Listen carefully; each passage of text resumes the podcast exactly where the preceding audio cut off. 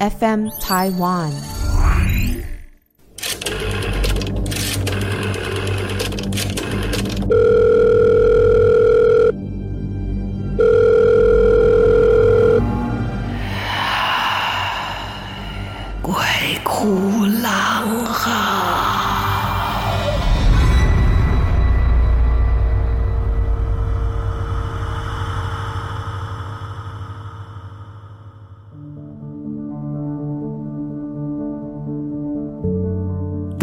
好，大家好，我是郎祖云，欢迎您来到鬼哭狼嚎。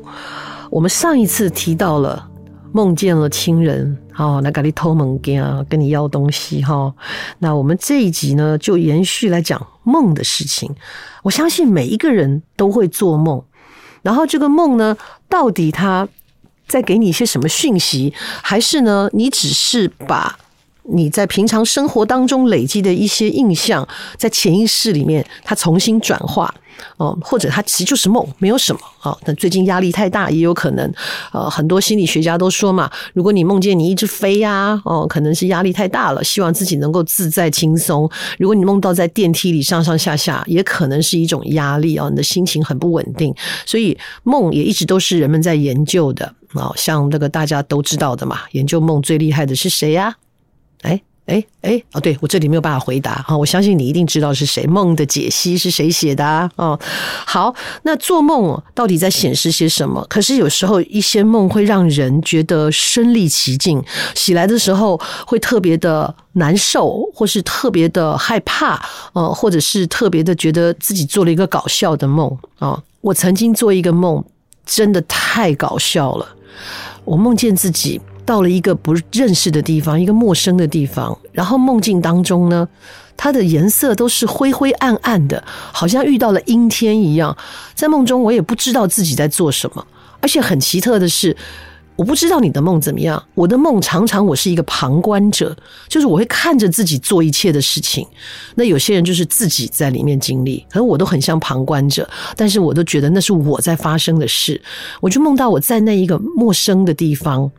突然间觉得我要上厕所，而且是很急很急的那一种，四处的找，终于找到了一间厕所，然后敲敲门，嗯，没有人在里面，就是没有人是回应了啊。敲门以后没有人回应，那奇怪的是，两间厕所都是没有人回应。那我想说，那这样我就推门进去了，结果两间厕所的门都推不开。我也试着从那个门缝啊，可能你也干过这种事，看一下有没有别人，然后从门缝看没人呐、啊。哦，那时候没有觉得害怕，只是觉得说天哪，我急死了，我一定要上厕所，然后就拼命的推那个门，拼命的推那个门，然后就是觉得我一定要推开那个门，推得一头大汗，而且在推着推着推着，你猜发生什么事？推着推着，感觉地震了。就整个这样天摇地动的晃，晃得很厉害，但我还是继续推那个门，越推越晃，越晃我就越觉得奇怪，就这么晃着晃着晃着晃着，我突然就醒了，难怪天旋地转，难怪地摇山动的，我正在推着我的床头的床板。把它当门，就是梦中的动作，我在现实中实现。但我推的是我的门板，所以我一直用力推，我的床就一直晃，我的床就一直晃，一直晃，一直晃，就把我晃醒了。所以这个梦做醒的时候呢，我自己是哈哈大笑，然后才真的意识到，我真的想上厕所。好像人如果说有这个嗯急着上厕所的时候，通常都会在梦境里面出现。就是成年人就知道会限制自己，知道说我不能随便上。啊，因为 你真的上了，第二天就得晒床单、洗床被了哈。那这这是很有趣的一个梦境，它跟着我的生理现象展现出这样的一个形态。有一次，我到了上海去演出。然后我们就住了这个就所谓的这个旅馆，它也不是个酒店，它就是一般的，呃，原先是一个招待所，后来改成一个可以供大家去，就是可以去租睡的一个地方哈，就是一个旅馆一样的地方。然后我也没有感觉到什么，只觉得它就是有一点老旧，没有特别的修缮。啊，比方说那衣服呢，是绝对不敢挂在衣橱里面的，因为它看起来有一点发霉啊，把好好的衣服往里头一挂，反而那个衣服沾了一身的霉啊，等等的。那反正就这样。那每天排完戏，他刚好有一个三角形的窗啊，三面窗，就坐在窗边呢，喝着茶，然后吃着我对自己有限制的这一个娃娃酥心糖。我真的好喜欢吃娃娃酥心糖，它真太好吃，可是又太甜了。那去的时候冬天，然后又怕自己嘴巴会突然就很馋了，就带了一些去。但是因为甜，所以每天限制自己。只能吃四颗，在辛苦的工作之后啊，慰劳一下自己，喝着茶，吃着我的娃娃酥心糖。可那天睡觉之前，不知道为什么就觉得心里有点不安，不知道就觉得怪怪的啊。那也没多想，因为累了就睡了。然后这一夜呢，把我累坏了。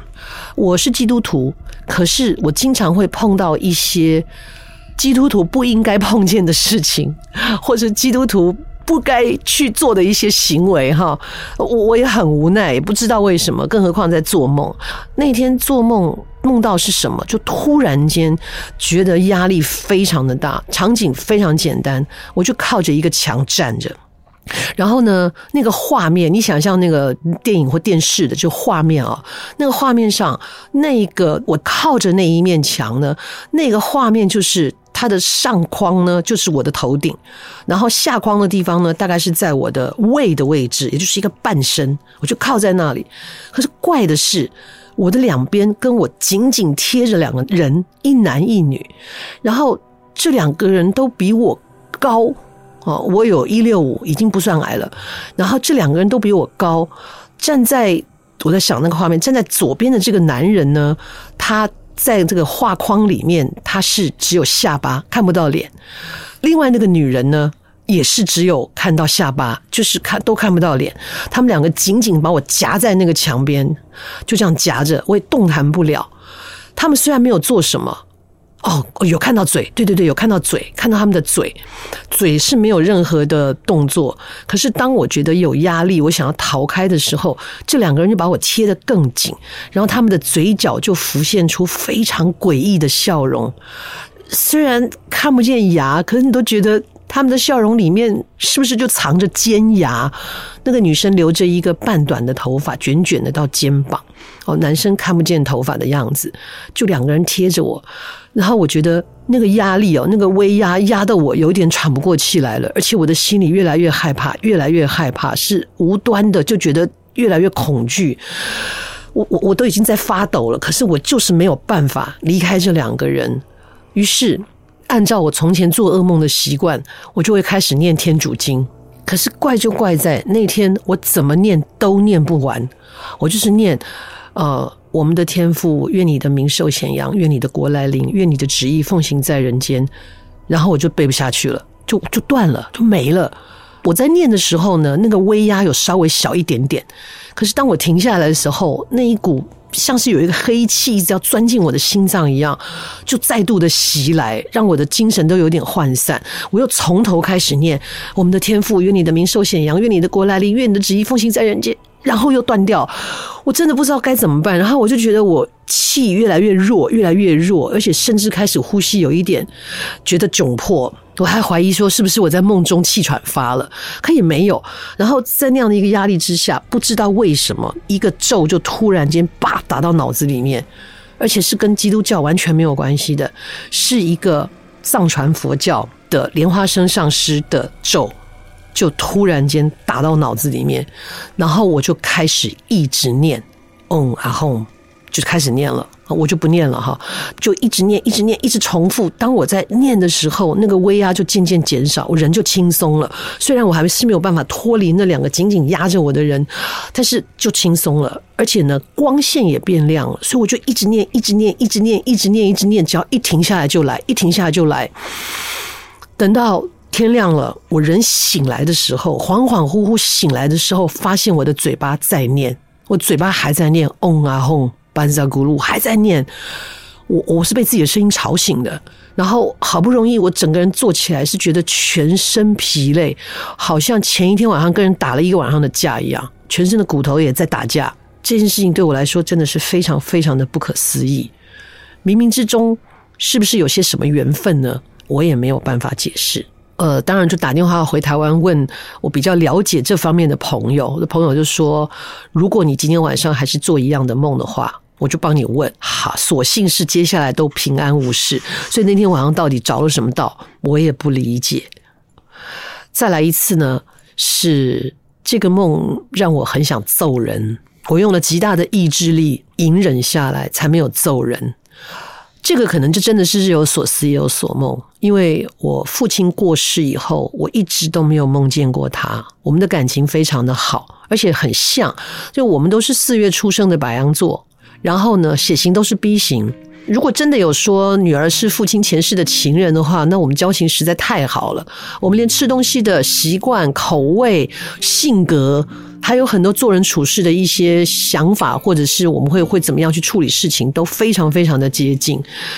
也因为这样，所以就特别觉得，为什么别人都可以梦见爸爸妈妈，我却梦不到？无论我怎样的思念他，甚至他刚走的一段时间，晚上看着他的照片，我会默默流泪。呃，但也都没有梦见他，就很觉得自己很哀怨。按照我信奉佛教的母亲说，我父亲已经已经完成他该走的事情，他是个好人，他已经去了西方极乐世界，所以我不会看到他。虽然是有一点安慰了哈，但是还是觉得，哎，如果能看见爸爸多好。也不知道是不是在回应我的思念。有一天，我就梦见爸爸之前。就在梦见爸爸之前呢，这个梦是这样的，它结合了我们家刚搬到台北，我在台中出生啊，搬到台北的第一个家，它是一个一楼带阁楼的。那时候他们说这是违章建筑，我们的一整排都是啊，一楼带阁楼，房子很小，只有一个房间，一个卫浴设备，还有一个极小极小的厨房。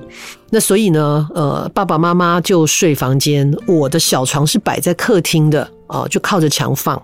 就是那样的一个环境，但是呢，它是一面都有窗户，而且都是一楼。晚上偶尔我也会自己吓自己，因为窗外有树。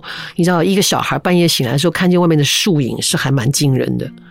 然后呢，我就做梦，就梦到在这个房子的长相是一楼，可是它的窗户呢，却是我搬到台北住的第二个房子的。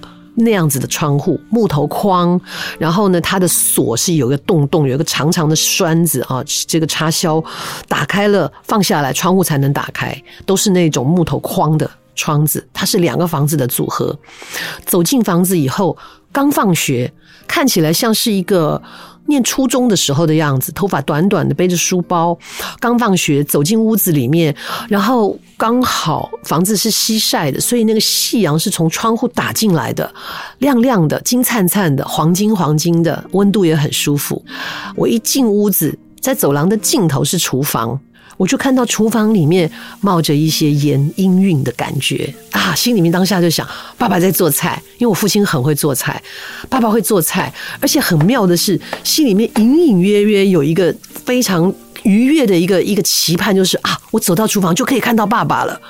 哦，你就不知道怎么回事，可能就是心里面的期待。